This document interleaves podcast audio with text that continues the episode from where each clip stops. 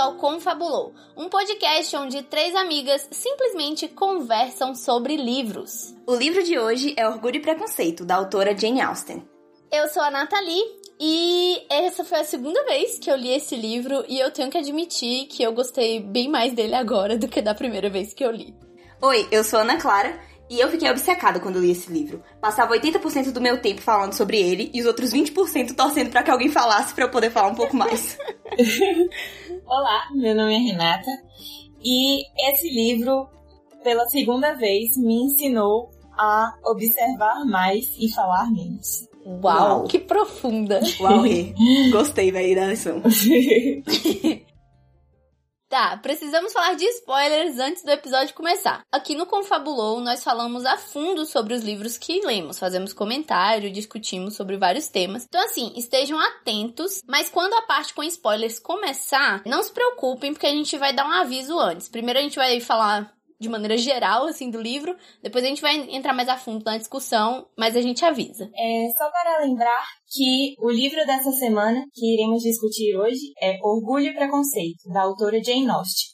Ela foi uma escritora inglesa, considerada uma das maiores romancistas da literatura inglesa no século XIX, autora de clássicos como Orgulho e Preconceito e Razão e Sensibilidade. A ironia que utilizou para descrever as personagens de seus romances, a colocou entre os clássicos por conta da sua aceitação, inclusive na atualidade, sendo constantemente objeto de estudo acadêmico e alcançando um público bastante amplo. A Jane Austen nasceu em 1775 e morreu em 1817. Vamos agora para a sinopse do livro. Orgulho e Preconceito é o livro mais famoso da Jane Austen e possui uma série de personagens inesquecíveis e um enredo memorável. Ele conta a história de Elizabeth Bennet, uma heroína irresistível e seu pretendente aristocrático, o Sr. Darcy. Nesse livro, aspectos diferentes são abordados. Orgulho encontra preconceito, ascendência social confronta desprezo social, equívocos e julgamentos antecipados conduzem alguns personagens ao sofrimento e ao escândalo. O livro pode ser considerado a obra-prima da escritora, que equilibra comédia com seriedade, observação meticulosa das atitudes humanas e sua ironia refinada. Aqui no Confabulou, a gente, antes de começar a nossa discussão, assim, mais aprofundada, a gente vai dar a nossa pontuação pro livro, o que, que a gente acha dele. É uma pontuação de 0 a 10 aí, podendo dar notas medianas, para não ficar muito abrangente. É, e vai falar um pouquinho do que a gente achou, nada muito aprofundado. Depois a gente se estende mais nos assuntos. Rê, hey, o que, que você achou desse livro? Qual a sua nota para ele? Bom, é a segunda vez que eu li e tem coisas nesse livro que realmente me, me prendem e me conquistam, sabe? É a segunda vez que eu amo ainda mais as coisas que eu já amava. Então, a minha nota é 8, só porque às vezes eu, eu me perco um pouco nos diálogos e, e em, em alguns momentos do livro que eu acho que se arrasta um pouco as informações e, e os acontecimentos e as falas eu acredito que elas poderiam, não sei se é coisa da edição até, mas acredito que não. Mas assim, ter sido mais mais bem estruturada, tipo, quem tá falando o quê, porque muitas vezes eu me perdia e tinha que reler, mas não deixando de levar em consideração todas as qualidades que esse livro tem. Sim, amiga. Eu tive esse problema também, às vezes de reconhecer e tal. Eu acho que é por conta, principalmente, da, da escrita, né? Eu vou confessar que eu tentei ler um uhum. livro em inglês. É. E assim, não rolou. Eu ainda Você conseguiu, não amiga? nível. Amiga, não. Eu desisti no meio e fui pro, voltei pro livro em português. Não tive condição. E eu acho que é por isso, tipo, eu ainda não tô no nível de inglês de pegar um, um livro, tipo, de anos de atrás, com escrita super rebuscada pra ler em inglês. Porque em português, como o Rê falou, eu já meio que me perdi às vezes. Imagina em inglês, nossa, sem condição. Não consegui. Daqui uns anos, quem sabe. Sim. É, eu, eu, também quero começar a ler inglês, mas eu quero escolher um livro que seja mais, assim, né, fácil de ler e que seja mais contemporâneo também. É, se você tá tentando começar a ler livros em inglês, eu aconselho pegar livros mais contemporâneos e mais simples. A minha ideia era porque uhum. eu já tinha lido do livro. Eu falei, ah, vai ser super fácil. É verdade. Só, só que assim, não. Não, assim, né? não deu certo. Mas, Nhaim, fala aí o que, você achou do livro e dá a sua nota. Então, gente, a minha nota. A minha nota é 9. Uau. Notão. Porque o que acontece? Eu fui a única que. a única lei- leitora de primeira viagem aqui. Que Nath e Renas já tinham lido o livro antes. Só que eu já conhecia a história, né? Por conta do, do filme e de adaptações, enfim. Um clássico, né?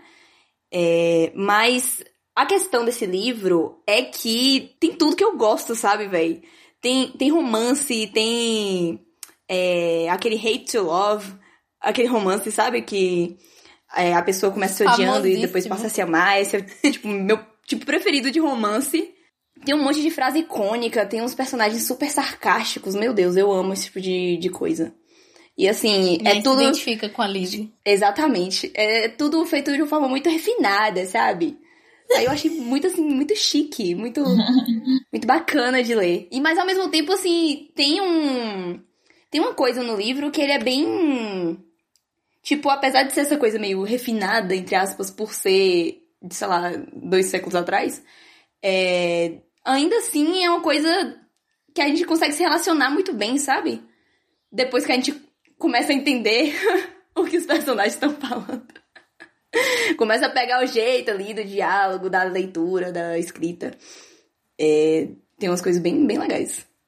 Sim, eu concordo. É isso, tipo, meu problema. Eu vou falar minha nota. Minha nota, eu dou 8,5 pro livro.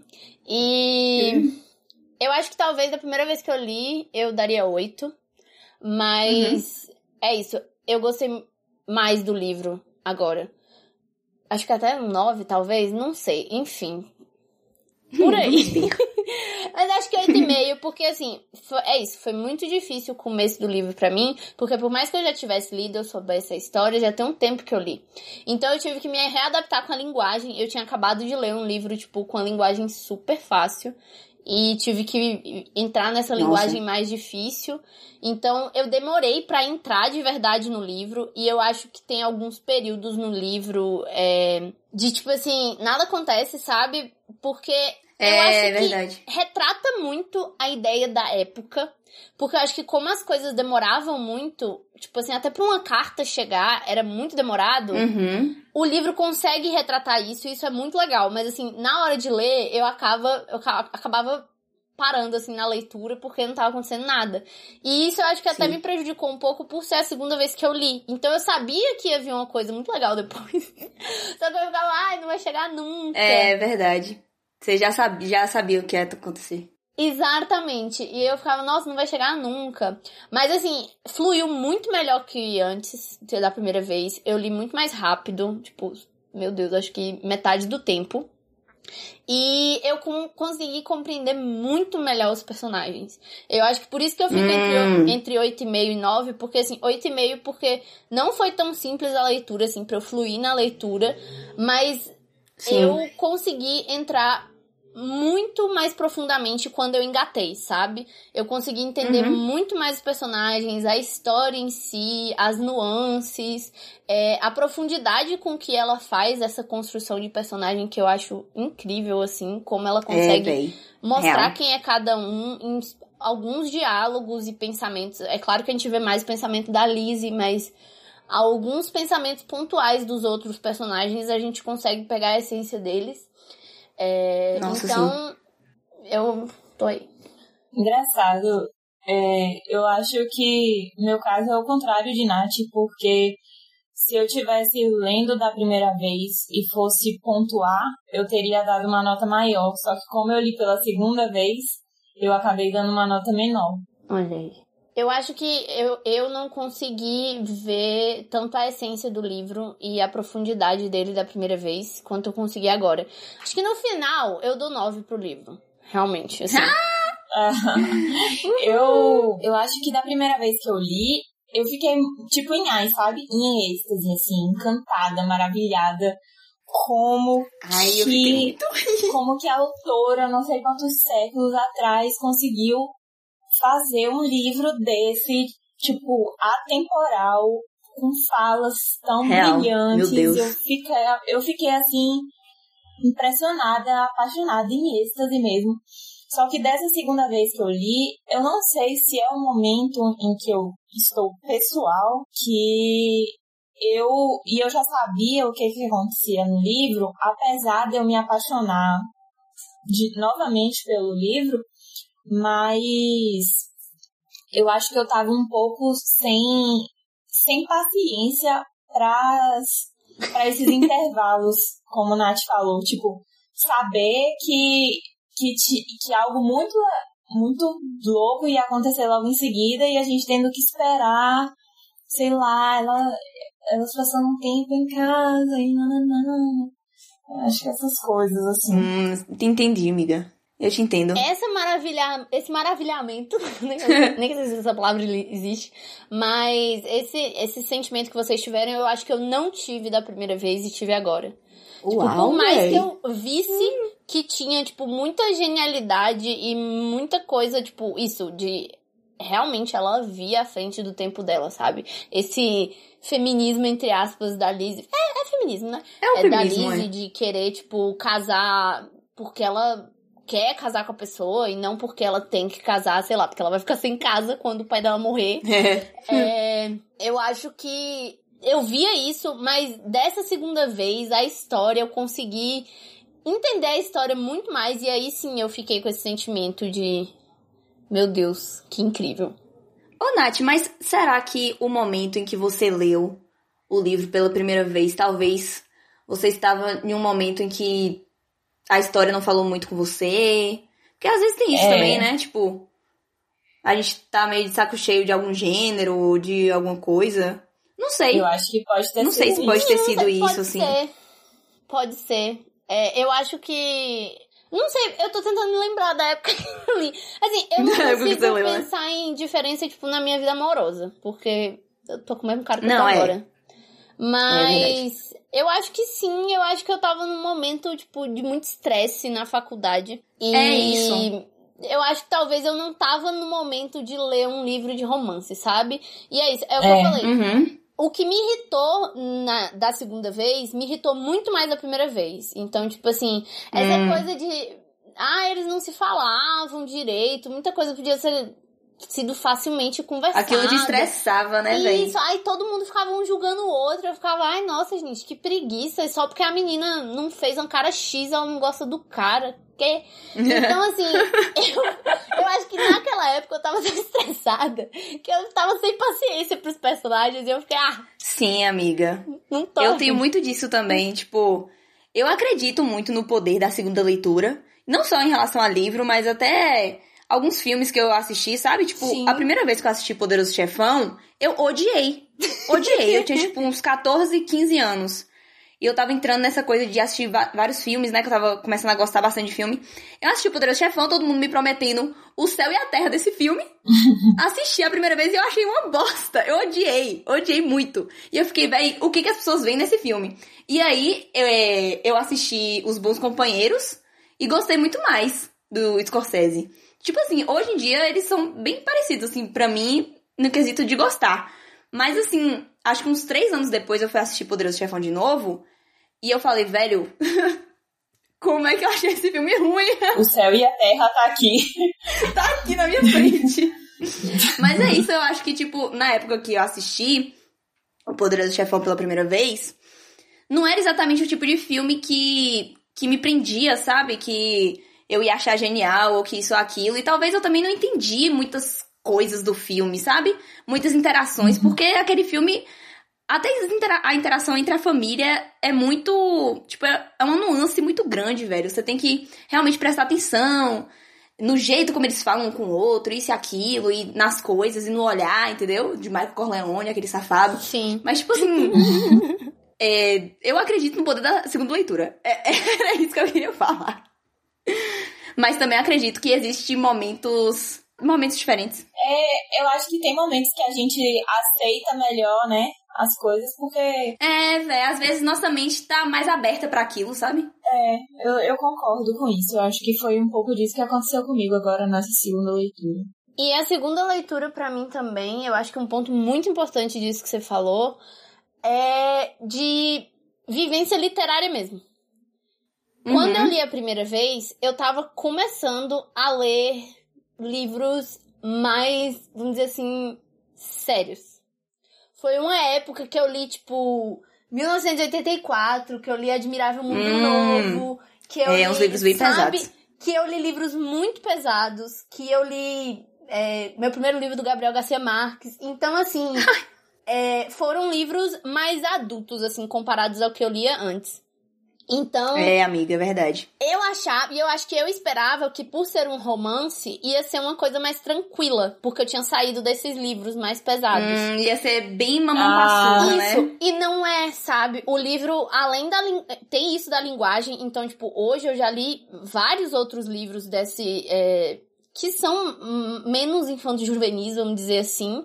Então, até Uhum. pra eu entender o livro foi mais fácil. Eu acho por isso que eu demorei muito a primeira vez, porque eu não tinha É. arcabouço mesmo de vocabulário pra conseguir ler com mais tranquilidade. E dessa vez eu Esperou Maggie consegui. Cable te receber o Jane. Exatamente, entendeu? Então, assim, eu, eu tenho mais vocabulário hoje, e por mais que eu saiba que é uma linguagem mais arcaica, quando eu comecei a ler em português, foi muito mais fluido. Eu realmente tive problema em ler em Hum, inglês, sim. mas em português eu consegui numa boa. Porque, assim, eu percebia que era mais difícil, né? Do que ler um livro contemporâneo. Mas, É, com amiga. certeza, não tem comparação com relação à minha primeira leitura. Então, eu acho que realmente é de momento e de. Não só de momento de vida, mas de momento na sua vida literária, sabe? Tipo, Então, Sim, também, quantos também. livros você Real. já leu e de que gênero? Com certeza. Mas tá, então, pra gente se liberar mais aqui pra falar o que a gente quer. É, a partir de agora, se você não leu e não gosta de spoiler, para e o podcast. Vai ler o livro e depois você volta. Agora, se você gosta de spoiler também, tamo aí, é isso mesmo. Sim. Pode vir que a gente te aceita. Inclusive, eu posso fazer um pequeno comentário sobre spoiler? Pode. É, é porque minha relação com spoiler mudou drasticamente, véi. Eu era o tipo de pessoa que odiava spoiler, não podia escutar o nome de fulaninho. Já, você já ficou chateada comigo. É, não. Eu já fiquei chateada com você? Eu acho que uma vez. Não chateada, É, chateada. mas tipo assim, você ficou, nossa, por que você falou isso pra mim? Véi, eu tô tent- Eu acho que eu já fiquei mesmo, mas eu não me lembro qual foi a obra. Eu também não lembro específico. Mas eu sei que já rolou esse Mas eu momento. lembro que você me deu um spoiler do caralho e eu fiquei, Nathalie. Foi, eu lembro desse momento também. Eu lembro dessa sua reação, tipo. Meu mundo caiu, véi. Eu lembro do meu mundo caindo. Exatamente. Será que foi Old Boy, amiga? Old boy, amiga? Pode ser. Pode ser porque eu tava Eu muito lembro que eu sabia o final. Eu descobri o final Meu sozinha. Deus. Eu lembro que eu assisti com Juliana. Ai, eu fiquei muito chateada, eu véi. assisti e eu descobri antes de contarem, né, no filme. Então eu tava muito feliz que eu descobri. Porque a Juliana tinha falado que era muito difícil. Sim, e é um filme genial e é perfeito. O coreano, tá, gente? Não, não, não a da- a adaptação dos Estados Unidos, é. o coreano. Mas, véi, Eu nem assisti a da foi. Véi, tipo assim, o filme é genial. E você estragou o final pra mim, mano. Acho que foi esse mesmo. Não, mas é isso, amiga. Minha relação com spoiler mudou porque eu comecei a, tipo assim, às vezes eu queria assistir um filme, uma série, só que eu não sabia o suficiente sobre o filme e a série. E aí eu ficava na corda bamba, sabe? Tipo, velho, será que vale mesmo a pena eu gastar meu tempo com isso e tal? Aí eu comecei a. Ainda mais série, né? É, velho, tipo, imagina, você tá querendo assistir, sei lá, Dexter. Eu nunca assisti Dexter. Mas existem opiniões diferentes sobre Dexter. Tem gente que fala que, mesmo com final ruim, vale a pena assistir. E tem gente que fala, tipo assim, velho, não perca seu tempo. Aí eu fico, velho, não, não sei se eu vou assistir e tal. E é uma série longa, entendeu? Aí eu comecei a assistir vídeos no YouTube. E aí que, tipo assim, às vezes a pessoa soltava um spoiler aqui, um spoiler, um spoiler ali. Aí eu fiquei, velho, quer saber? Às vezes o spoiler te instiga a assistir, velho. Te instiga a ler o livro. Um spoiler na Sim. medida certa ali também, sabe? Tipo, Concordo. às vezes a pessoa fala alguma coisa tipo, ah, velho, porque acontece isso e isso no filme. E aí você fica, velho, nunca pensei em assistir esse filme. Mas por causa dessa informação aqui, que acontece lá pro meio do filme, eu fiquei curiosa pra ver. Aí minha relação com o spoiler mudou, sabe? Minha relação com spoiler, eu acho que é mais assim, temas que são tratados no, no, no livro ou no filme, Hum, que eu fico sabendo, sabe? Tipo, ah, por exemplo, Orgulho e Preconceito vai tratar sei lá, sobre feminismo Uhum. ou alguns outros temas que me, me interessam. Sim. Aí eu, eu me sinto mais instigada a, a ler, sabe? Uhum. Por mais que, tipo, talvez não seja tanto um spoiler assim, mas às vezes saber algumas coisas que vão acontecer, que envolvam temas que são relevantes pra mim, eu fico mais instigada a ler. Sim, amiga, concordo. Só que tem spoilers que eu acho que. Nossa, tipo assim, eu recebi um spoiler, por exemplo, de Homem Invisível. Ai, amiga. É, aí estraga, no caso. Pra mim, saber dessa informação estragou a minha experiência com o filme, sabe? Hum, é exatamente isso. Eu acho que é, é uma questão de, de você saber como aquilo vai acontecer e não o que exatamente vai acontecer e tal. Mas tem, tem coisas que realmente o spoiler estraga. Mas eu não acho que seja o caso de Orgulho e Preconceito em particular. Sim. Bom, pessoal, e por que nós escolhemos Orgulho e Preconceito para ser nossa primeira leitura conjunta para o podcast? Bom, Orgulho e Preconceito é um livro que eu e Nathalie já tínhamos lido Sim. e Ana Clara estava com muita vontade de ler. então a gente sabia que seria algo que não iria nos decepcionar. Eu acho que a É. verdade é essa. Eu ludibriei todo mundo pra ler, véi. É, e como era um livro que a gente já tinha lido, é isso que Rê falou. A gente, tipo, sabia que não era que era um livro ruim, sabe? Então, É verdade. E por conhecer a Ana Clara, a gente sabia que ela ia gostar bastante. Inclusive eu apoiei porque eu também gosto muito, eu acho que as três gostam muito do livro. Sim. E é um livro que sempre vai ter uma pauta aqui a ser discutida, sempre vão ter assuntos relevantes. Verdade, véi. E não sei, sempre dá pano pra manga. Eu acho, acho que vai ser uma boa. Um bom ponto de partida para nós. Uhum. ele é um clássico, né? Que seria legal de discutir por que que a gente acha que é um clássico. E como o Rê falou, é uma história que rende. Tipo, a gente tá, acho que quase um século depois, se eu não me engano, ou mais, é, de quando ela escreveu o livro e ainda dá pra comentar, ainda dá pra falar sobre, so- sobre, ainda tem temas relevantes. Mas acho que seria uma boa falar de por que, que vocês acham que virou um clássico. Em primeiro lugar, assim. Olha, eu acho que eu acho que tem muitas coisas que o, o tornam um clássico. Só que acredito que o primeiro deles é, o- como eu já falei, né? É o fato de ter assuntos muito relevantes que dá muita brecha para discussões, sabe? Tanto que, salvo engano, tem pessoas que fazem clubes de leitura sobre orgulho e preconceito, É sobre a autora, né? sobre a autora, existem muitos debates. Tem um livro que, que parece que fala sobre orgulho e preconceito. Tipo, é um livro que só discute sobre o Darcy e sobre a Lizzie. Ai, tudo, eu quero ler. Fiquei curiosa também. Eu achei muito legal. Eu, depois eu vou procurar o, o nome pra falar aqui. Beleza. Mas eu acho que é isso, tipo, a construção dos personagens. Os personagens são muito bem feitos, muito bem construídos. é, retratam realmente uma época, mas ao mesmo tempo são Uhum. atemporais. É, e eu acho que, que, não sei, é encantador. É uma leitura que, que realmente te prende pelo É. conteúdo, sabe?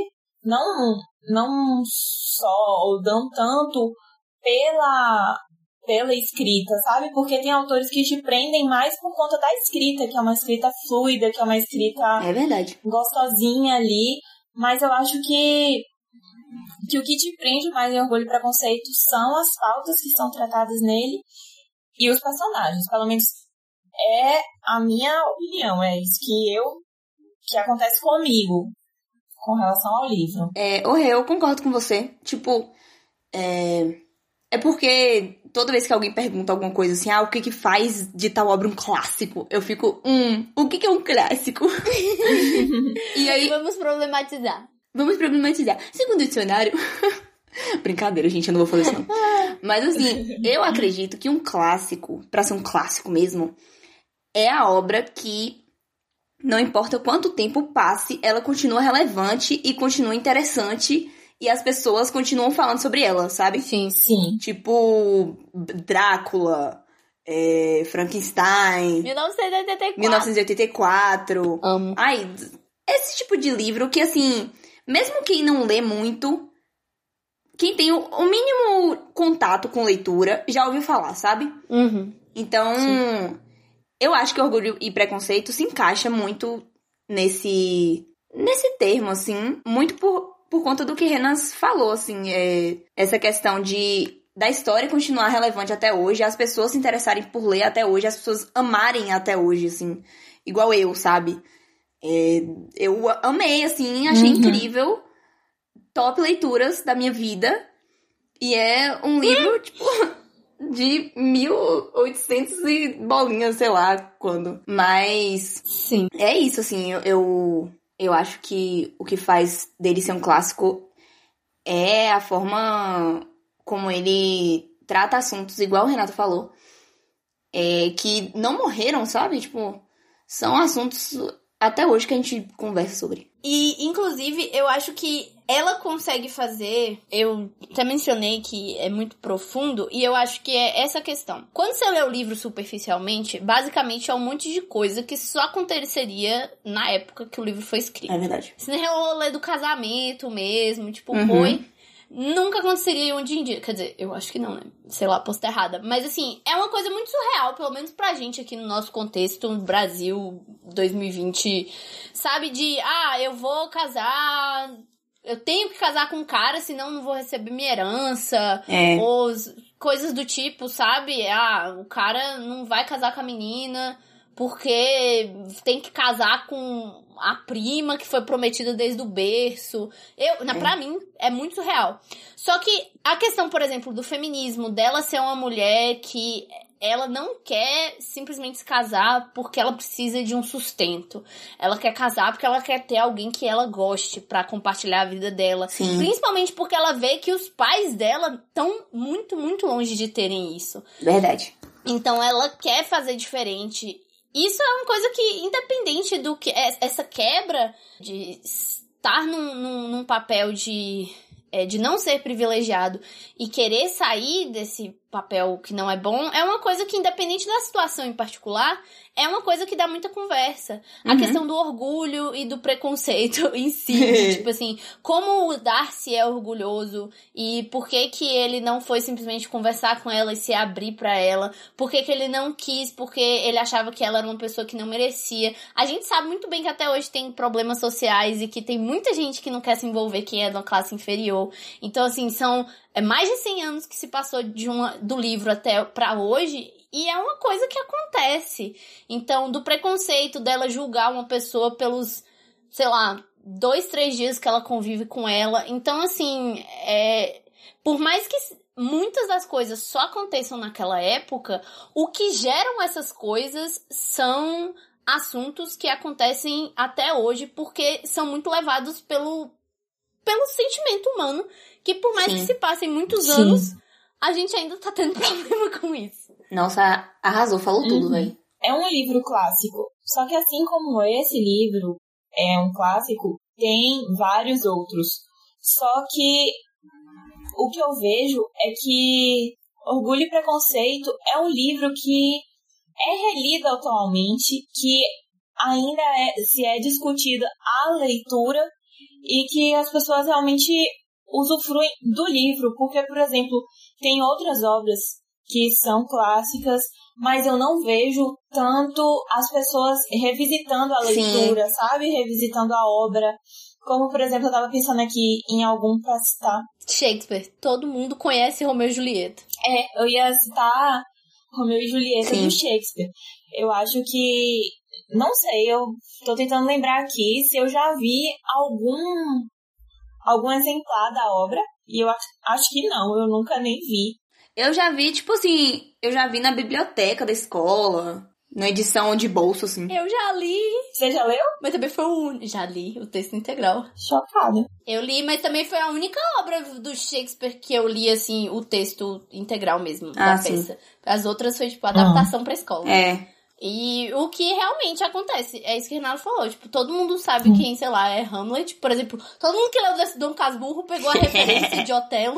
Tudo. Mas nunca nem li Otelo. Então, E assim, o Romeu e Julieta tem o filme e as pessoas fazem muitas referências ao filme, principalmente o mais antigo. É. Mas eu acredito que Orgulho e Preconceito, apesar de ter um filme, não anula O livro. o, o livro, sabe? Sim. Tipo, um não, não apaga nem ofusca o brilho do outro. Verdade. Tem o, Sim. tem o livro, as pessoas leem, e tem o filme, as pessoas assistem, e ambos são queridos pelos, pelos admiradores e, e pelos, pelos fãs, e né? as duas são adaptações bem fiéis. Tanto Romeu e Julieta quanto Verdade. o... Pelo menos o livro que... O, o é a Keira ou Natalie Portman? Eu É a Keira, amiga. É a Keira É Knightley. Tô falando. Todo mundo É. confunde elas duas. O filme da Keira é... é- eu, eu acho, É eu acho 2005. uma adaptação bem fiel, assim como esse filme mais antigo de Romeu e Julieta. Sim. Mas muita gente, muita gente, eu não conheço quase ninguém que leu uma obra de Shakespeare. E, tipo, eu li uma das menores dele, que é Romeu e Julieta, eu acho, em comparação com as outras.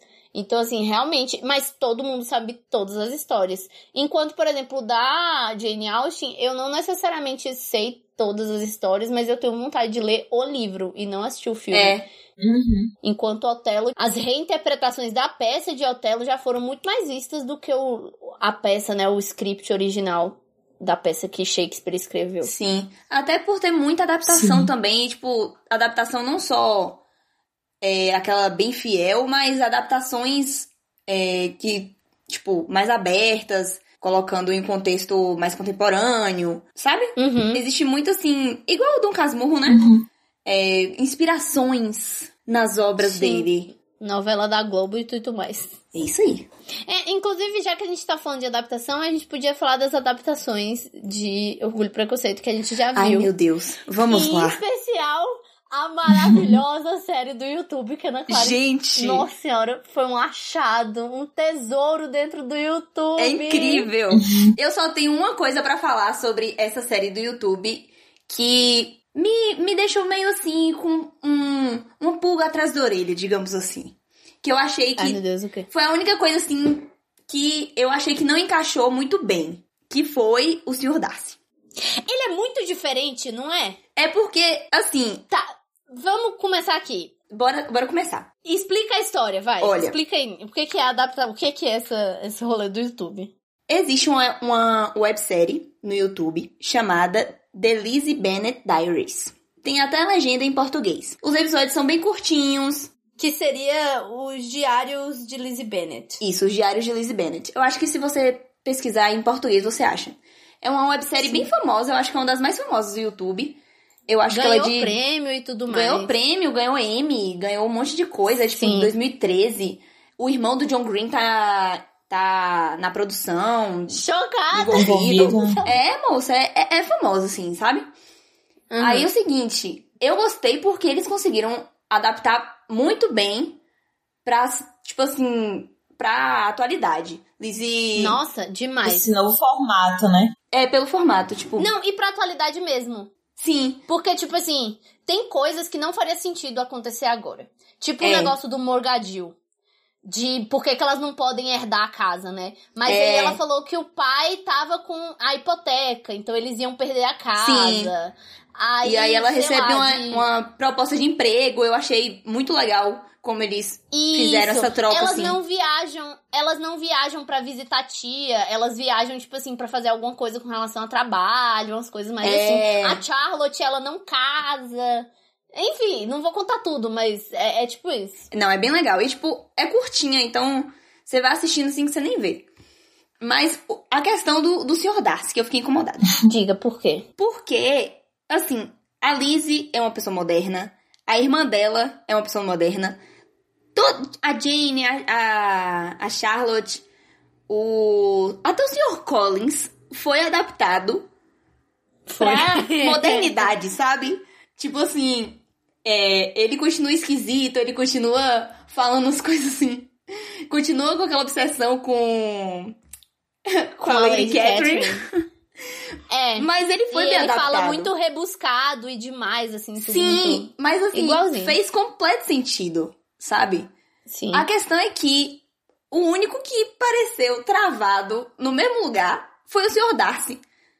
Sendo que, assim, não fez sentido pra mim porque no próprio livro é, eles falam que o Sr. Darcy é um, um homem mais moderno. Só o fato dele casar com uma pessoa que não tem nem um terço do dinheiro dele já mostra que ele tem valores diferentes, né? Tipo, ele pensa assim pra frente, ele não é aquele cara, não, tenho que seguir os valores tradicionais da família brasileira. Até a relação dele com a irmã dele, de tipo assim, ele não pode. Isso. Irmã, tipo. É, sabe? ele não fica, ele não é controlador com a irmã dele. É. É, ele cuida da irmã dele, é, os criados dele falam super bem dele. Então, assim, é, a- na adaptação da, da série do YouTube, eu senti que, assim, foi too much, sabe? Foi demais. Amiga. A amiga, questão eu dele acho que eu discordo. Escrever carta, velho, tipo, tinha como... Pô, mas ele só escreveu uma, pô. Sim, amiga, mas ele Eu era todo que travadão eles- assim, usava terno e gravata e... e como é que é o nome daquele negócio? Mas é isso. Ah, mas eu achei até a roupinha dele super fofa. Não achei tão assim, não. Eu acho que eles quiseram manter o charme do Sr. Darcy. Mas sabe o que eu acho qual é o problema? É porque eu acho que a questão do Sr. Darcy no livro não é ele ser um homem daquele tempo. É a personalidade dele. Sabe? É isso, Então, assim, amiga. eu- ele não era, tipo. Tirando o fato de, tipo, ele achar que. É, é- porque no começo ele ficou nessa, né? De porque ela é mais pobre. Foi uma coisa Sim. que pesou pra ele, por exemplo, que- querer afastar Não, é. dela. É verdade. E nesse, se eu não me engano, ela fica mais com relação. Ele fica mais com relação à família. Sei lá, não lembro direito especificamente. Não, mas, mas a questão é que ele me pareceu antiquado, entendeu? E eu não acho que o Sr. Darcy é antiquado. Não é porque, tipo, o personagem dele tava lá em 1800 e bolinhas. 1800. Mas assim, todos os personagens estavam em 1800 e bolinhas. Na série do YouTube, todos estavam em 2013. Ele parecia estar em 1920, sabe? Eu não achei ele tão antiquado. Eu achei Amiga, ele eu achei. formal. Eu achei ele formal, tipo, que ele usa de. Ele usa a gravatinha. Mas eu achei exageradamente formal, sabe? É. Eu vi muito como personalidade. dele. É isso. Minha opinião. Eu acho que é muita visão também. Porque, tipo. Eu, eu vi que ele era muito travadão. Sim. Isso é óbvio. Mas eu não achei que era por ser antiquado. Mas, tipo assim, por realmente eles tentando colocar a personalidade do Sr. Darcy. Porque a gente não vê ele travadão no livro, né? Obviamente. Não, mas de verdade, assim, não é algo que vai atrapalhar a experiência de assistir a Ah, websérie. não. Até porque Não. é isso, né? Tipo, eu, eu que fiquei mais incomodada com isso, mas vocês super conseguiram é, entender a questão da personalidade dele. Ele Mas- no começo é antipático, mas assim, no livro ele também é. Não é. Agora, só que a questão é essa. Eu acho que ele é o personagem mais difícil de se adaptar de todos aí. Eu concordo que ele é o que menos mudou. É. Eu concordo que ele é o menos que é o, de todos, ele eu acho que é o que menos mudou nessa, nessa adaptação. Até porque é isso, eu acho que ele é o personagem mais complexo. Não só do livro, mas ele é um dos personagens mais complexos que eu já li, pô. Uhum. Mas assim, eu acho que ele também é um dos personagens que eu mais vi crescer em uma trama. Total. É isso. Eu acho que é porque, tipo, primeiro, ele não se mostra muito. E o que ele mostra é algo que não cativa É. a, Mas instiga. leitor, sabe? instiga a gente. Instiga. Quando ela vai pra casa da, da. pra casa do Bingley, né? E ele tá lá, e tipo, você sabe que ele já, é, já mostra, né? Que ele tá meio que encantado com ela. E ele Sim. só fica querendo brigar com ela. Eu fico, amigo, Ai. você quer conquistar Mas alguém a assim? questão é essa, tipo, eu achei isso engraçado, porque assim. É, a gente consegue perceber, mas talvez. Eu acho que eu só percebi isso na terceira adapta- adaptação que eu assisti, porque eu assisti várias adaptações. Mas assim, lá pra segunda, terceira, eu comecei a ver que a gente consegue perceber que isso pra ele é o máximo, entendeu? É o jeito dele de falar que gosta dela. É instigando ela, é Uhum. puxando ali uma Porque discussãozinha. ele acha ela inteligente, né? Exatamente. A, a, a lombra todo que ele tem com ela é que ela é uma menina, além, obviamente, bonita, ela é inteligente e ela não tá nem aí pra ele. Exatamente. Porque ele diz que toda. No final ele até fala, tipo, ah, foi muito diferente para mim, porque você foi uma das poucas mulheres que, tipo, tava nem aí pra mim. Inclusive mostrava, tipo, não. Mostrava que não tinha intuito nenhum de, tipo. Tentar ser gentil comigo, sabe? Sim, e Porque assim. eu acho que pra ele era uma novidade, né? Que já Sim. que as mulheres daquela época, né, queria muito casar com alguém que desse alguma coisa pra ela. então- Sim. E, tipo, tratava ele como igual mesmo, sabe? Ah, é, Uhum. Ela não era. Não ficava intimidada por causa da fortuna dele. Não achava que, ah, ai meu Deus, ele é rico, eu tenho que tratar ele o melhor possível. Não, ela via que ele falava merda, ela falava merda pra ele também. O que mostra, inclusive, como ele era um homem não tão de quadro pra época. Porque Exatamente. um- talvez um homem daquela época queria uma mulher submissa, né? Então. Exatamente. Inclusive pelo perfil dos outros personagens do livro, principalmente das outras mulheres, todos bajulavam, assim, os Uhum. ricos, né? Uhum. Então o Sr. Darcy, ele devia estar muito acostumado com as pessoas bajulando ele, Também acho. querendo casar com ele. Então, tudo ele tinha muito na mão ali, aquelas mulheres todas. Inclusive, a, a- aquela moça que fica dando em cima dele o tempo inteiro, fica perguntando da irmã dele. Eu acho que É a irmã do Sr. Billing, né? a irmã É. do Billy, é isso. Ela chega a ser chata em diversos momentos, tentando forçar ali a barra, sabe? Tentando Nossa, puxar o ela saco força dele. muito a barra, velho. Ela elogiando a letra dele. É, nossa, é umas coisas muito. Uau, você tá respirando, que bonito. Sabe? E ela andando na sala tentando chamar a atenção dele assim, ó. E ele nem aí. Então, quando ele vê que alguém não tá ali bajulando ele, não, não tá tentando puxar o saco dele, eu acho que isso vai gerar um- uma curiosidade. Vai, vai tentar saber ou por que essa pessoa não tá vindo atrás de mim, ou então, tipo assim, nossa, ela realmente não tá vindo atrás de mim por conta do meu dinheiro, com algum interesse por trás, sabe? Sim. Tá me tratando como igual. Então, eu acho que isso gera uma curiosidade, gera uma. Desperta uma vontade, assim, de querer saber mais, né, sobre a pessoa. É, e eu acho assim que. Eu acho que o Sr. Darcy, ele só queria ser visto como uma pessoa e não ser visto pelas posses dele. E eram pouquíssimas as pessoas que faziam isso com Uhum. ele. Tanto é que quem fazia isso com ele, ele tratava bem. Que era o Sr. Billing, que também tinha dinheiro e era um cara bem. Não, não é abobalhado. também abobalhado. Mas, sabe, uma pessoa que ele não liga muito pra isso, ele não tava pensando muito nisso. Por isso que ele tratava todo mundo bem.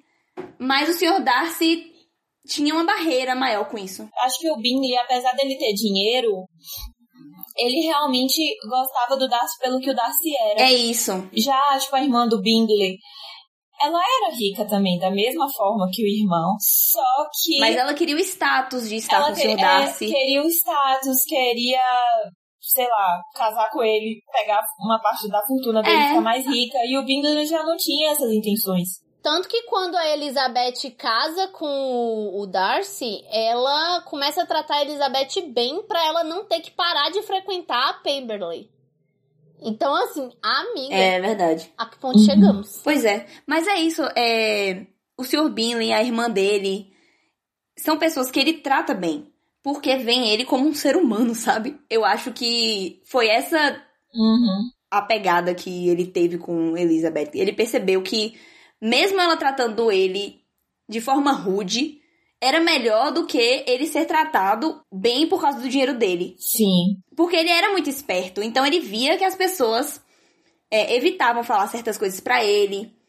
Aí eu acho até que ele provocava, sabe? Uhum. Ele era meio grosso às vezes, era orgulhoso, é, não tava nem aí pra ninguém, justamente porque ele sabia que as pessoas não, não iam falar nada pra ele.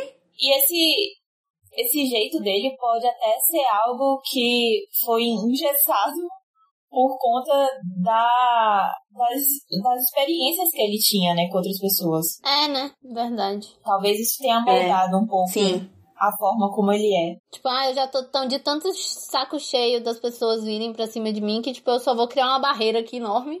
Só vou falar com quem eu já conheço e É. é isso, acabou. Agora, eu acho também Exatamente. que o Mr. Darcy é o personagem que mais aprende com os erros de- dele no livro. Apesar da Lizzie aprender, é, ele tem vários pontos de mudança. Porque ele tem um momento que ele começa a gostar dela, se encantar por ela, Sim. né? Que é lá quando eles ainda estão em Netherfield. Aí ele tem um momento que ela rejeita ele. Que. Não, e é isso. A questão é que ele começou a gostar dela, mas contra, contra ele mesmo, assim. Ele tava super nadando contra a corrente e ele fala isso pra ela. Ele fala que ele tentou ignorar. Ele se afasta dela, por isso que ele foi embora. Pra ele realmente esquecer, abstrair a situação. É que ele, ele não queria gostar dela. Uhum. E isso cla- claramente ofende Por ela, razões óbvias. o que não tá errada. Eu ficaria super ofendida também. É tipo, eu acho muito engraçado aquele discurso dele. Ah, eu te amo, casa comigo, mas assim, sua família é uma merda. Você tá muito abaixo de mim e por isso eu lutei Tentei de lutar em todas as vão. formas possíveis para esconder o meu amor, para reprimir o meu amor. Eu não queria, eu não queria, mas você me obrigou. Mas é isso. Aí tem essa parte. Aí ele escreve aquela carta, gente, aquela carta. Mas enfim, ele escreve a carta. Depois que ele escreve Ui, a carta, ele tem outro demais. momento de mudança. Que não fala no livro, mas eu Uhum. sinto que tem influência das conversas do tempo que ele passa com a irmã.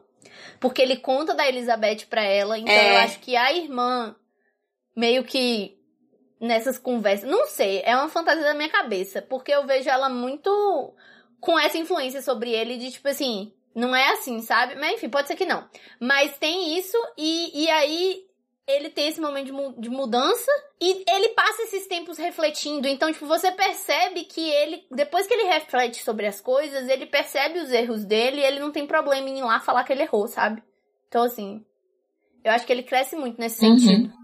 Tanto que na, na carta ele abre o jogo total, né? Mas ele fala que ele ainda tava meio que com raivinha na hora que ele escreveu a carta. Que ele escreveu, assim, pra. Não, tanto é Sim. que a cara, a cara dele, eu tô pensando na adaptação, mas no livro fala também que que ele vai entregar a carta todo assim, olhando pro chão e marchando até ela.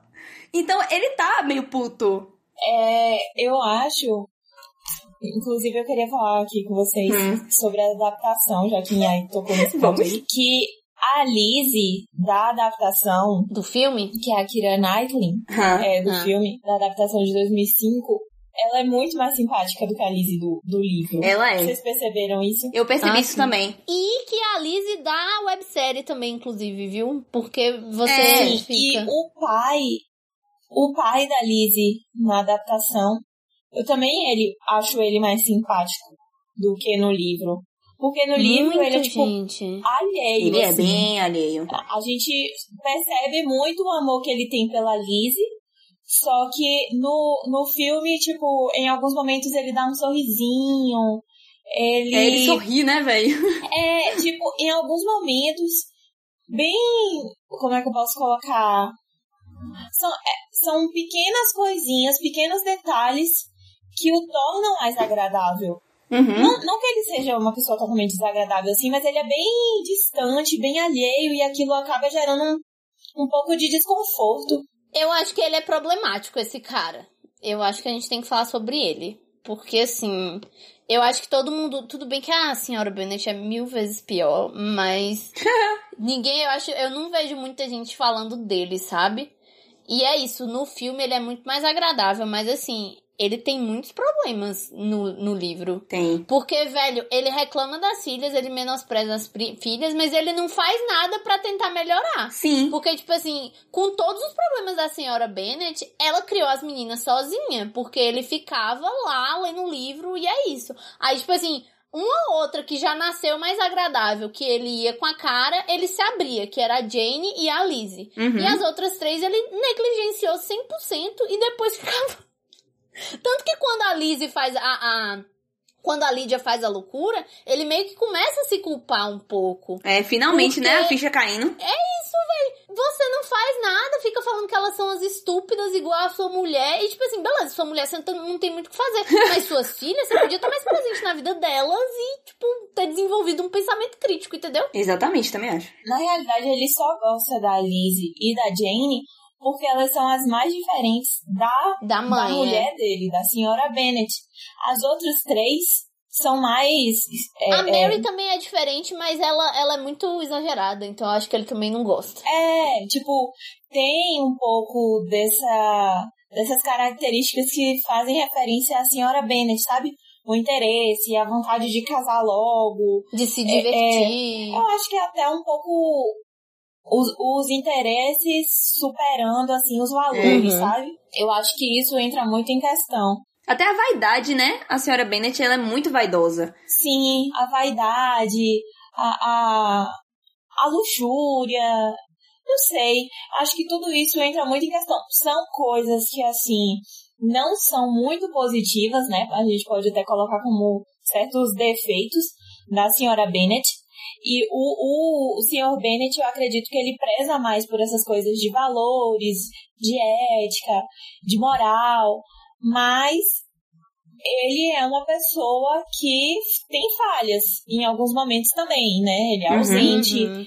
ele não ajudou, né, a senhora Bennett ali a criar as filhas. Tudo bem que era naquela época, é. mas, tipo assim, se for para ficar reclamando tanto, isso.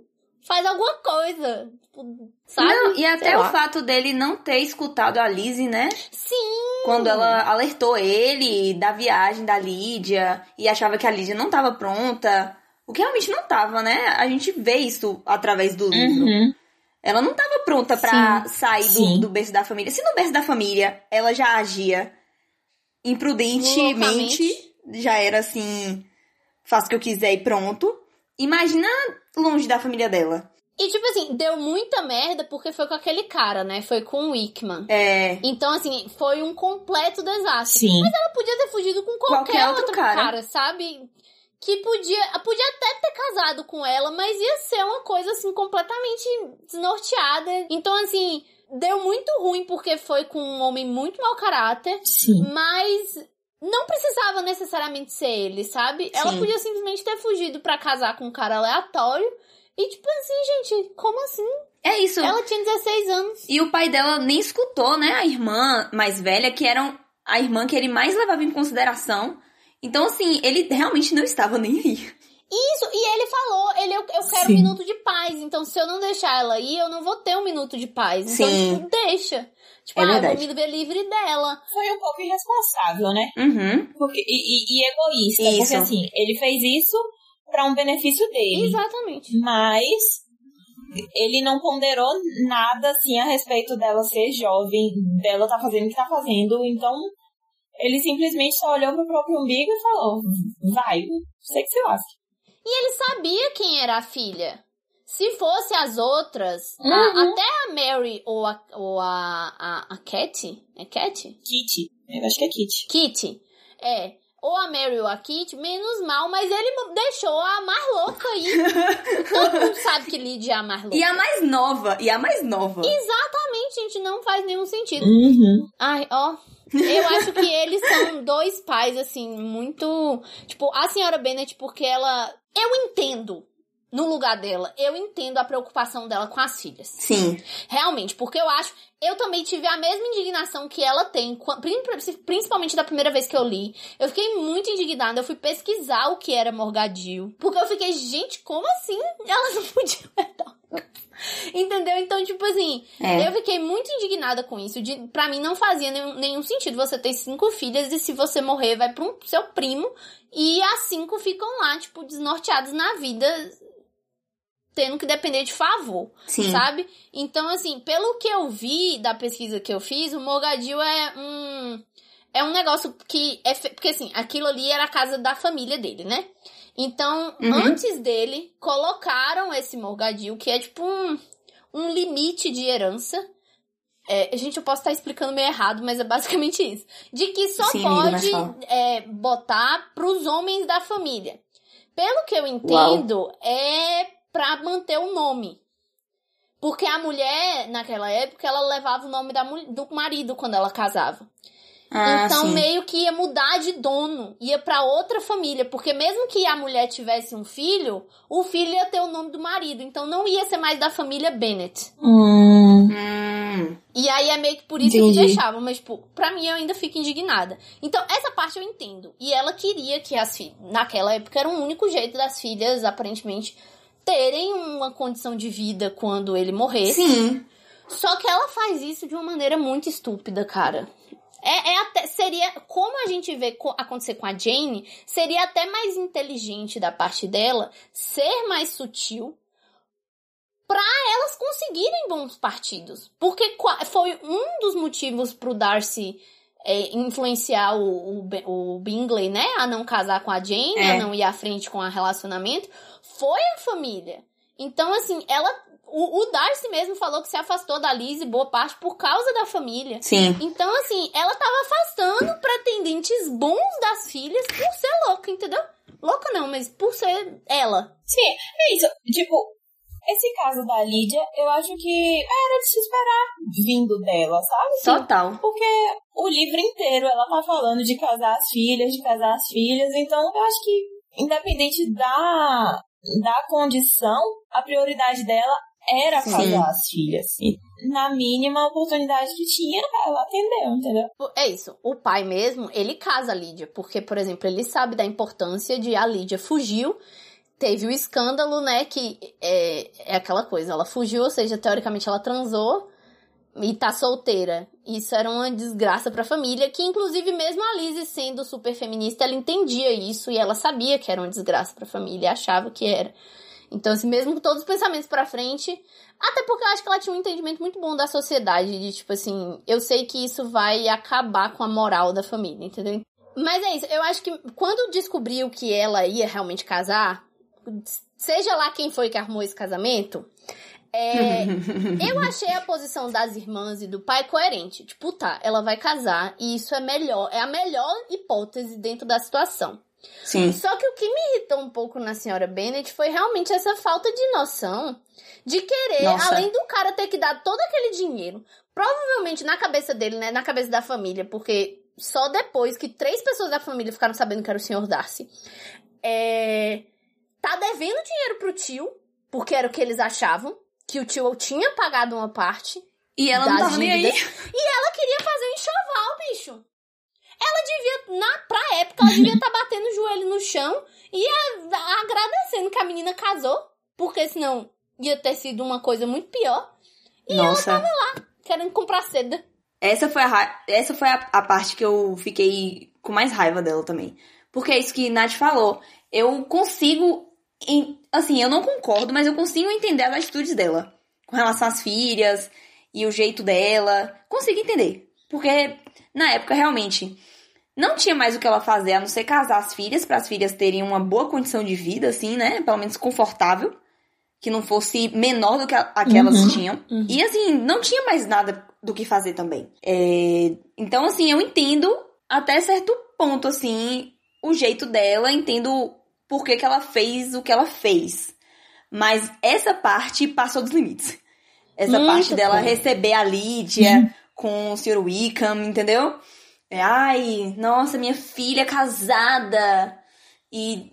Ai, isso, isso passou assim, eu fiquei, mano, se, se eu tivesse nessa família, véi, eu ia passar muita raiva. Agora, gente, sabe uma coisa que eu acho que é um ponto muito alto do livro, porque assim, Hum, geralmente livros, filmes, séries e tal, eles focam em, sei lá, duas, três pessoas e desenvolvem bem essas duas ou três Sim. pessoas.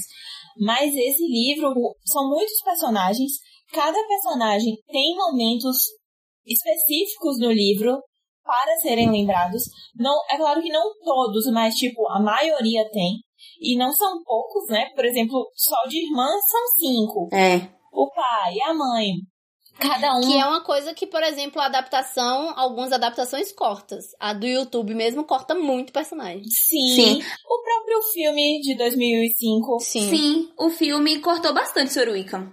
Ele aparece em É, tipo, umas demais. três cenas. As irmãs, as irmãs também, elas são bem Subaproveitadas, apagadas no, assim. no filme. E no livro não é assim, sabe? Elas aparecem bem mais, tem muito mais Sim. destaque. E, não sei, os personagens, a construção dos personagens me, me cativa bastante nesse livro, porque assim, a senhora Bennett falando dos nervos, É, eu acho fantástico. Eu acho assim, Eu sempre fico na dúvida se ela passa mal mesmo ou é só drama, pô. não, amiga, é só tipo, ela tá estressada. Eu acho que assim, ela é o tipo de pessoa que não conseguia ter algum problema, sabe? Ela não, não sabe lidar com problemas, Uhum. sabe? Ela quer mais soluções do que problemas. Então, qualquer tipo de problema, qualquer tipo de situação que ela tenha que lidar, isso vai Uhum. desestabilizar ela. E aí ela joga ali aquela desculpa de que ela sofre dos nervos pra se É, livrar isso. daquilo, sabe? Para as pessoas trazerem soluções, não problemas. Também acho. Porque ela tem um problema. Não, e pra ela não ter que ser a pessoa que traga soluções. Ela gosta quando é solucionado. Igual quando ela, o, o, o É. tio lá resolve tudo, até onde ela sabe, Uhum. né? Que foi o Mr. Darcy, mas, tipo, Sim. quando o tio resolve tudo. E ela fala, ah, ele tinha que fazer isso mesmo. E todo mundo Era tipo, obrigação dele. Oi, minha senhora. obrigação dele. Sim. E, tipo, o Sr. Bennett, ele. Sei lá, eu gosto dele. Apesar dele ter muitos pontos, pontos negativos, eu gosto dele. Nossa, teve umas coisas que eu marquei aqui no livro, inclusive, do Sr. Bennett, que eu até coloquei uns comentários, tipo assim, meu pai aprendendo com o Sr. Bennett. Porque meu pai também fala umas coisas super irônicas, assim, às vezes. Aí eu fico, meu Deus. É, Amiga, eu acho você e seu pai Tipo, muito eu parecido gosto- com, com. Não, seu pai é obviamente um pai muito melhor que o seu Bennett, mas, tipo assim, nessa coisa de. Vocês têm um humor ácido, sabe? Nem sei se Tem, pode estar falando do seu pai aqui velho. no podcast, mas enfim. Não, mas, mas tem mesmo. Não, hoje, inclusive, aconteceu coisa no almoço que eu achei muito engraçada, porque meu pai falou alguma coisa do calor. Que, ah, vocês não estão sentindo calor? Aí meu irmão falou, é, não sei o quê. Tipo, falou uma coisa totalmente nada a ver, assim. Tipo, ah, loira do Chan? Falou uma parada assim. Que que é? Como assim, loira do Chan? Aí eu falei, Rodrigo, você precisa aprender a prestar mais atenção no que a gente fala na mesa. Meu pai já falou três vezes o que loira do Chan significa. Aí meu irmão ficou, o quê? O que, que significa? Aí minha mãe, não, não fala o que significa, eu não quero saber, eu não quero saber. Aí meu pai, ah, não vou explicar de novo, não, não vou explicar de Gente, novo. Rodrigo, ele tá sofrendo bullying. Ai, amiga, mas eu rachei demais, velho. Eu quase engasguei com a farofa. Jesus. Mas enfim, vamos voltar. Mas é esse tipo de coisa que acontece na mesa do almoço aqui em casa. É isso. É, continue com os personagens. Sim.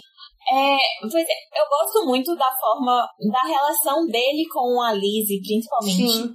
Eu acho que eles têm uma relação, tipo, eles se dão muito bem, eles É, se eles se entendem, é verdade. E eu acho muito bonito essa, muito bonita essa relação que eles têm juntos, sabe? Inclusive, ele sempre se preocupar com ela, ele gostar quando ela tá em casa. Defender ela no rolê dos do Collins, do Sr. Collins. Ai, gente, o final do filme, inclusive, eu acho muito lindo, velho. Ele chorando. Ai, eu acho muito lindo. Eu chorei. Sim, nossa, é muito lindo, véi.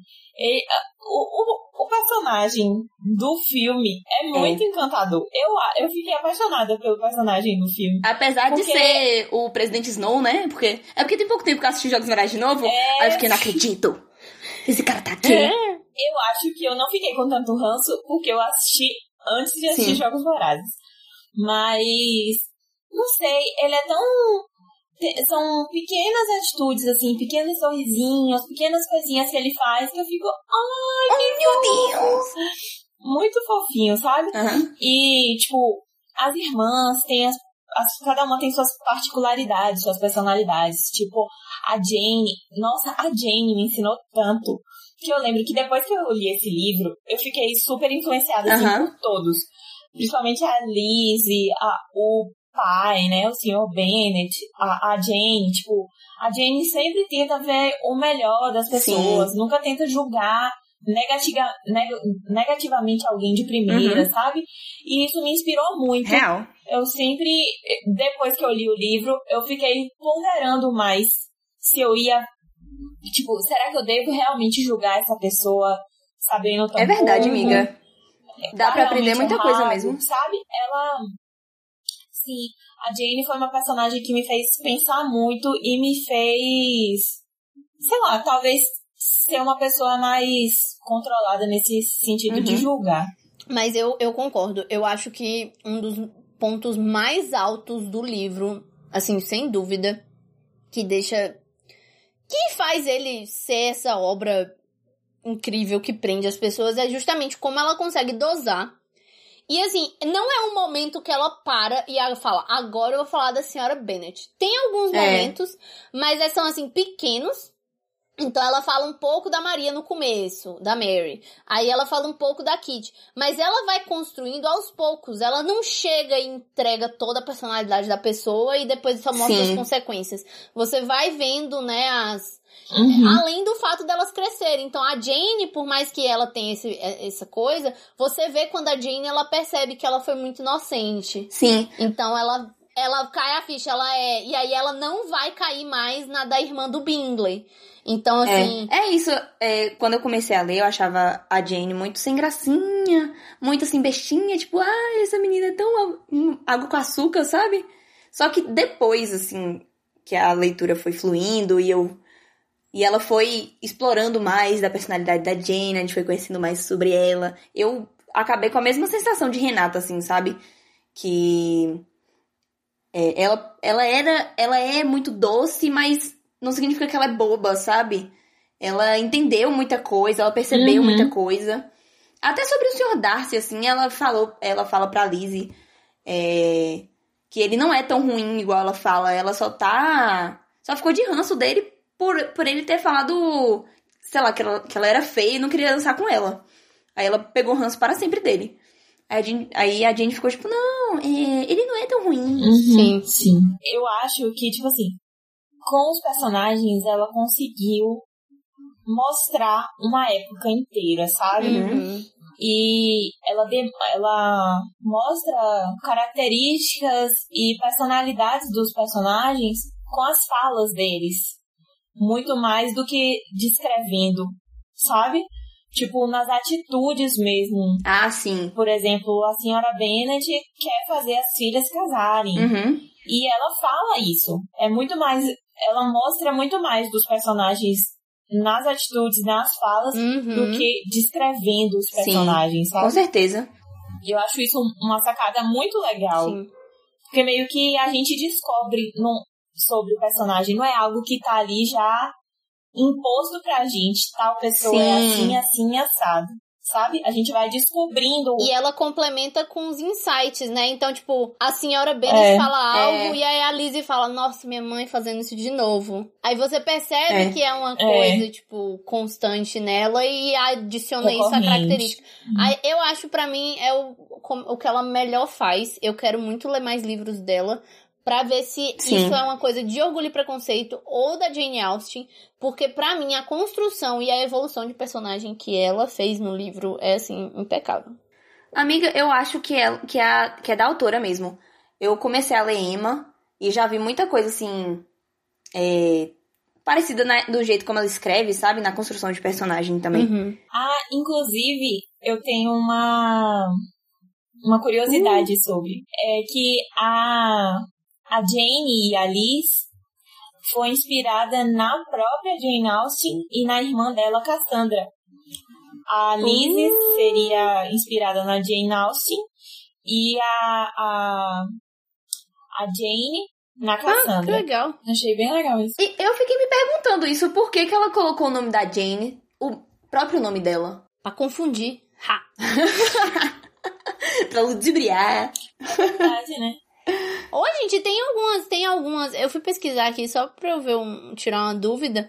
E eu queria Hum. falar aqui que eu vi em algumas bibliografias, assim, que eu tava olhando, falando que ela era desprovida de tanta beleza. Da Jane Austen, né? Que fala que ela ficou solteira há Hum. muito tempo, enfim. E, e velho, ela não era feia. Por que, que o povo fica falando que ela era feia? Eu, hein? Amiga, não sei. Pois é, inclusive, ela, ela só tem uma imagem. Ninguém conse- conseguiu, tipo, ter ou fazer algum retrato É, dela. que porque só tem um retrato mesmo, que tem várias vezes. É. O mais próximo que tinha foi, foi um desenho que a Cassandra fez e que ela nem finalizou. Sim. Mas falam que ela era, tipo, pelo menos sobre esse retrato, falam que não conseguiu captar direito porque ela era um pouco mais bonita. Hum, Então, se Aí ela eu era mais não bonita, tem até um, não sei até que ponto vai, mas tem um, um que seria um- uma reprodução de em estátua de cera dela. E ela não é feia, cara. Amiga, Não sei. Achei, achei aleatório essa galera que fica falando isso. Sem o que fazer. Mas tá. é, eu queria. Vocês assistiram a minissérie da BBC? Não. Eu não assisti, não. Ai, gente, é que eu queria muito comentar sobre o Mr. Darcy do. Colin Firth. Gente, é porque o Colin Firth, vocês não sabem o que é se apaixonar até você assistir essa minissérie. velho, o Colin Firth é perfeito, velho. Eu fiquei muito apaixonado por ele. De verdade, assim. Eu já gostava dele, sabe? Ai, eu quero assistir agora. É muito boa e é, tem o Diário de Bridget Jones também, que é baseada em Orgulho e Preconceito, mas é só em uma parte, sabe? É só na, na questão do Uhum. Da Lizzie, do Sr. Darcy e do Sr. Wickham. Tipo, não tem a, questão das irmãs, nem Hum. nada disso. É mais focado nessa parte da história, a adaptação, em Bridget Jones. E em Bridget Jones, quem faz o Sr. Darcy é o Colin Firth também. Aí você fica, porra. Meu Deus. Ana Clara apaixonada. Mas eu, Ah, eu tô acho muito apaixonada por que ele. é isso, tem muitas adaptações e, tipo assim, eu aconselho ver as adaptações depois de ler o livro. Mas uma Sim. coisa que eu gostei muito de fazer foi, por exemplo, eu já tinha lido o livro. E aí, quando a gente decidiu que ia ter, eu comecei a ler o livro. E aí mandou o. A, a série, a websérie, né? E aí eu vi a É. websérie antes de meio que chegar no meio do livro. E aí depois eu li o livro. Então foi muito bom pra mim ver. Então eu sabia a história. Aí eu Uhum. assisti a websérie, vi que era bem adaptada, vi todas as adaptações, principalmente de tipo trazer pra os dias de hoje, enfim. E aí depois lendo o livro, foi muito bom ler de novo depois de ver uma adaptação, sabe? Porque eu consegui, sei lá, ver mais a fundo as coisas, sabe? Então, essa adaptação mesmo da websérie eu vi, ela ela tenta trazer muito o extrato. Porque como ela tira É. do contexto do tempo, ela traz o extrato. Então ela traz esse extrato do orgulho, do preconceito, da manipulação que a irmã do Bingley e o Darcy fazem com o Bingley. Enfim, Sim. então assim, eu acho que é muito bom justamente pra ver essa em como a Jane Austen, que é aquilo que a gente falou, consegue se manter atual, porque apesar da história que é o pano de fundo é muito específica daquele tempo, o que tem por trás são coisas muito intrínsecas do ser humano e das relações humanas que a gente consegue colocar em qualquer época. Então foi muito interessante pra mim, para mim ver esse contraponto. Eu acho que inclusive me ajudou a ter essa leitura mais profunda da, da trama, sabe? E não ver só os eventos. Uhum. Legal. Tá, então essa foi a nossa discussão de orgulho e preconceito. Espero que vocês tenham gostado. É a nossa primeira. É o nosso primeiro episódio, né? Mas a gente quer sempre finalizar com um momento, um momento de destaque de cada uma. Então, a, a parte, a passagem, enfim, um momento que cada uma gostou mais dentro do livro. Quer conversar, Yanji? Começa aí, Ayn, vai. É. Assim, a minha é a mesma da de Nathalie. Pra quem não sabe, Mas- tem um roteiro. É, aí eu- eu tô vendo aqui que a Nathalie colocou o momento. Mas tem que ser. Eu, eu, eu tenho que. Tem que, tem que ser essa, entendeu? Não tem pra onde correr. Pode falar, Ayn, eu complemento depois. Tem que ser a declaração do Sr. Darcy pra Elizabeth. Amo.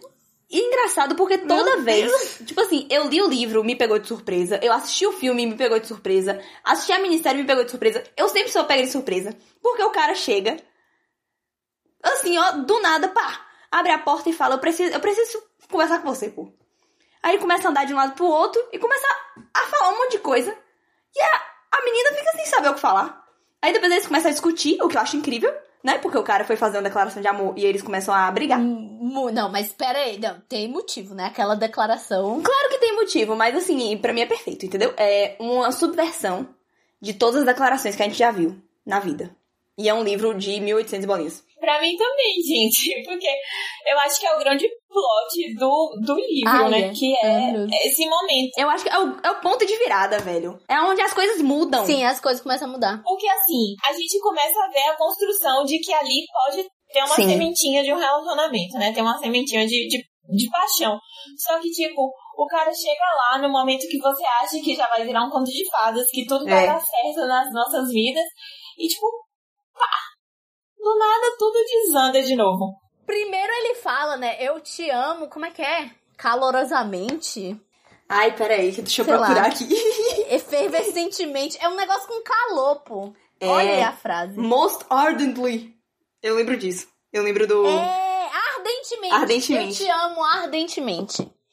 Então ele chega lá. Aí você fica nessa, né? Que Renata falou: Nossa, agora é pronto. Eles vão viver felizes para sempre. Aí do nada ele mais assim: Eu não queria te amar. Aí você fica: Oi? e eu, o que eu gosto nessa cena é isso, é o momento de virada. Mas eu gosto da cena em si, porque além dela ser esse momento de virada, que realmente, e eu acho, é um bom ponto falar isso de um momento de virada, porque eu acho que é o timing perfeito.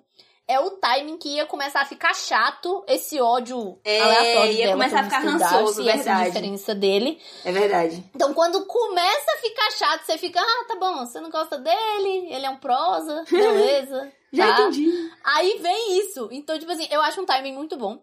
Mas eu gosto em si da, da situação, como ela é construída. Eu Tipo, amo. Ele chega lá. Eu te amo ardentemente.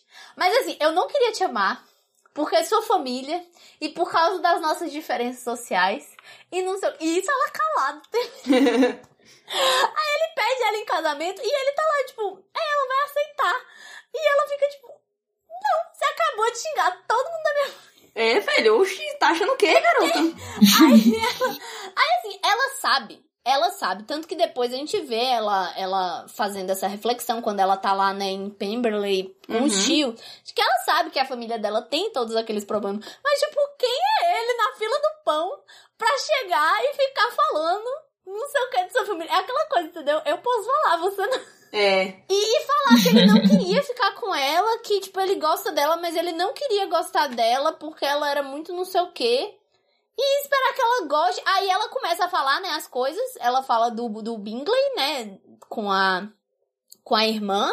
E do, e do Wickman. E tudo bem que ele fica putinho, porque o negócio do Wickman não é verdade. Mas convenhamos, o negócio da irmã é. e É, eu pois achei é. uma desculpa muito esfarrapada. Porque, assim, na adaptação...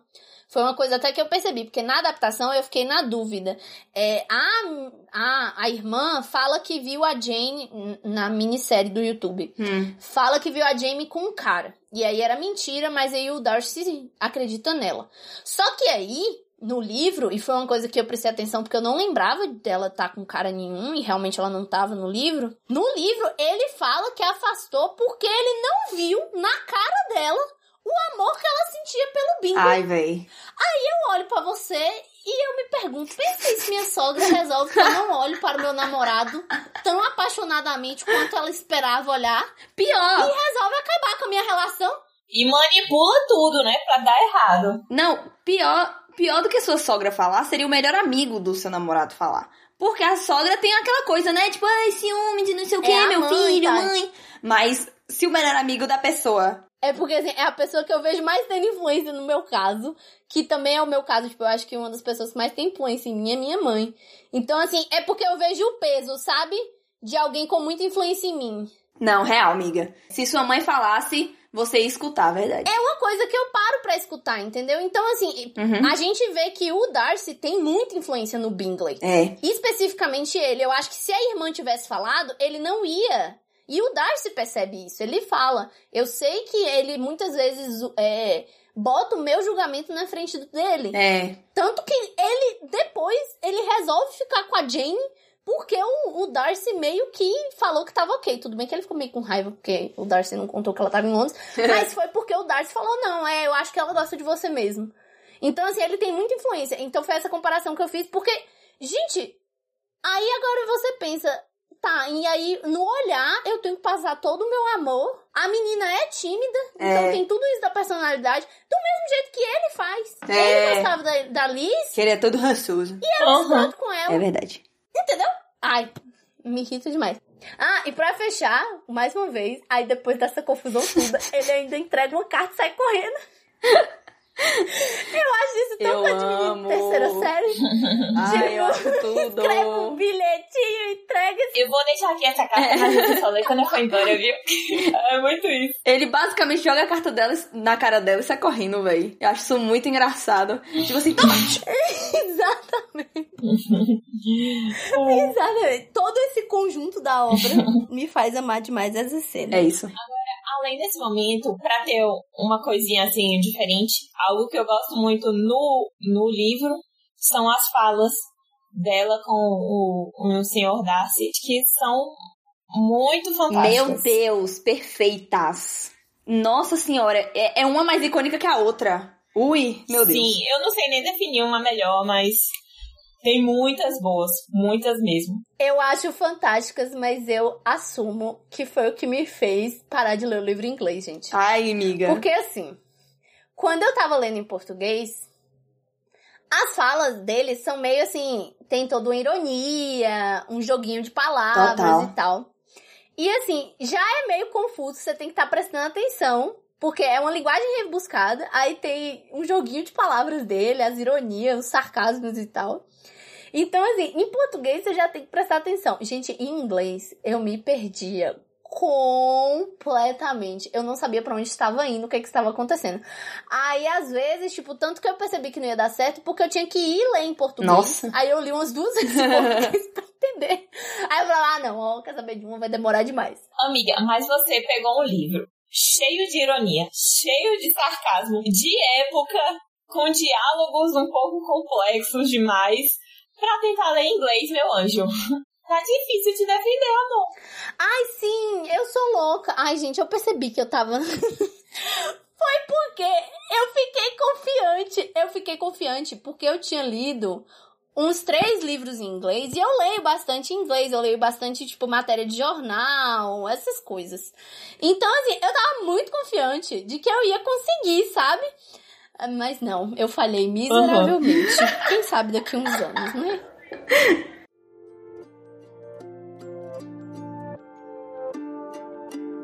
Então, gente, essa foi a nossa discussão é, sobre Orgulho e Preconceito da Jane Austen, é, essa obra-prima da Jane Austen.